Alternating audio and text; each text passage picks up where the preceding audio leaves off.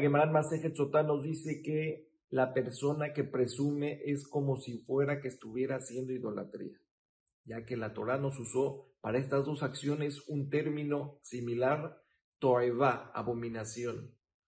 Con respecto a la presunción, dice toeva tashem kol es abominación para Boreolam toda persona que es presumido en su corazón.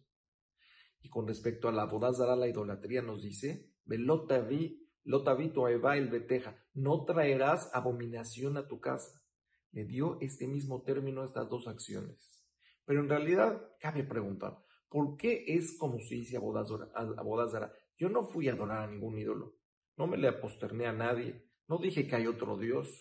Sin embargo, cuando yo presumo, ¿qué estoy diciendo? Yo hice, yo logré, yo lo conseguí.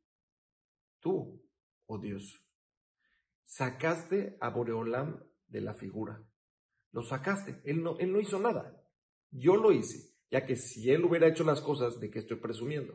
Cuando yo digo yo lo hice y me presumo, mira quién soy, mira lo que hice, mira lo que logré, saqué a Boreolam de, de, la acción. Entonces quiere decir que hay quien hace las cosas. No nada más es Dios. Dios hace las cosas, pero también yo. Yo también puedo hacer las cosas. Y eso se llama idolatría.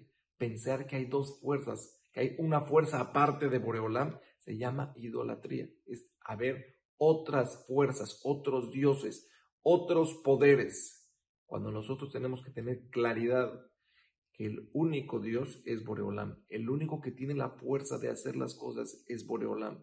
Entonces, cuando te haya salido algo bien, di gracias a Hashem, Hashem lo hizo.